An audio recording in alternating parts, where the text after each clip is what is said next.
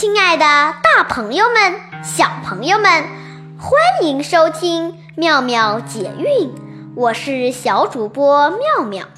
声律启蒙作为古代诗歌学习和写作的准备教材，化用了很多经典诗词中的优美意境。即便是最简单的三个字，也有很多来源于诗词。所以语句隽永美好，意境深远。今天我们一起来读读《声律启蒙》的第五篇《武威》的第一部分。武威，来对往，密对稀，燕舞对莺飞，风清对月朗，露重对烟微，双菊瘦。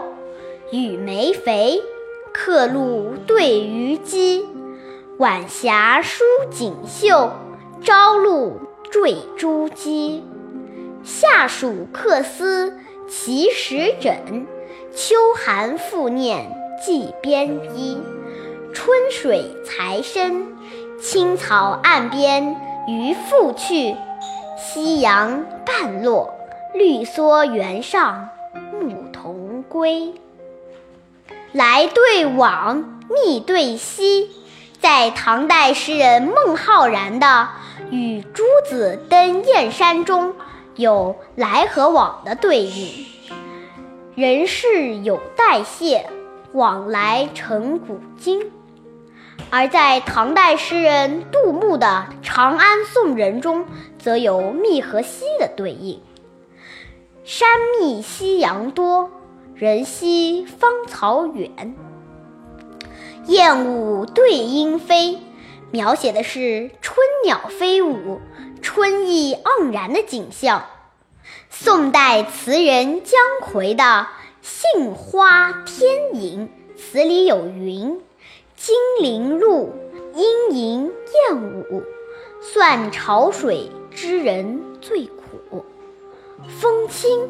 两句说的是晚风清凉，月光明朗，露水很重，而雾气轻微。风清月朗是夜景，露重烟微是晨光，都有唯美的写景。霜菊瘦，雨梅肥，秋菊经霜后盛开。花瓣细长而显得瘦精之美，梅子经过了雨季的滋润，果实越发的肥美。宋代女词人李清照在她著名的《醉花阴》里有“帘卷西风，人比黄花瘦”。这首词还有一个小故事：一次，李清照的丈夫赵明诚。出远门，小别后，李清照思念夫君，便在重阳节写了这首《醉花阴》，寄给丈夫。赵明诚叹赏不已，一时寄养，起了逞才争胜之心。于是他闭门谢客，废寝忘食地专心作词，花了三天三夜的时间。填了五十首词，写好后，他把这些词和李清照所写的这首《醉花阴》夹杂在一起，给朋友陆德夫看。陆德夫读罢，玩味再三，说只有三句绝佳。赵明诚追问是哪三句，陆德夫说道：“莫道不销魂，帘卷西风。”人比黄花瘦，而这三句正是李清照《醉花阴》中所作。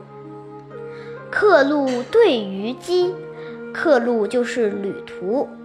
唐朝王湾的《次北固山下》诗里有“客路青山外，行舟绿水前”，虞姬是可供垂钓的。捕鱼的水边岩石。宋代陆游的《遗落所》里有鱼蓑烟笠傍鱼矶，应不是封侯相。这两个词相互对应。客路上行人匆匆，鱼矶边闲散而安逸。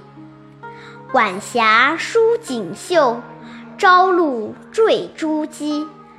晚霞像锦绣一样舒展在长空，清晨的露水像珍珠一样点缀在草叶上。晚霞与朝露，似锦绣，如珍珠。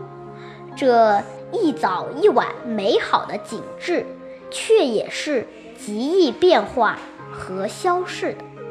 夏暑客思七十枕，秋寒复念寄边衣。炎夏暑气难消，让人想斜靠着石头当枕头。小憩歇凉，唐代太上隐者有诗：“偶来松树下，高枕石头眠。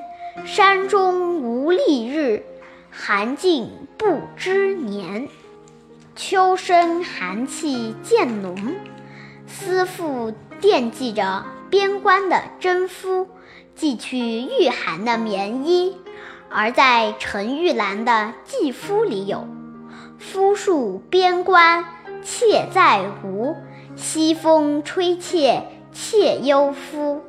一行书信千行泪，寒到军边衣到无。”这两句，前者寓意心无挂碍的闲暇，后者刻画心念远人的牵挂，形成相反的对应。春水才生，青草岸边渔父去，化用唐代诗人张志和的《渔歌子》。青草湖中月正圆，巴陵渔父棹歌连。吊车子，绝头船，乐在风波不用仙。夕阳半落，绿蓑原上牧童归。日暮时分，长满绿色蓑草的原野上，牧童正骑牛回家。正如《雷震春晚》里写的：“草满池塘水满陂，山闲落日浸寒矣。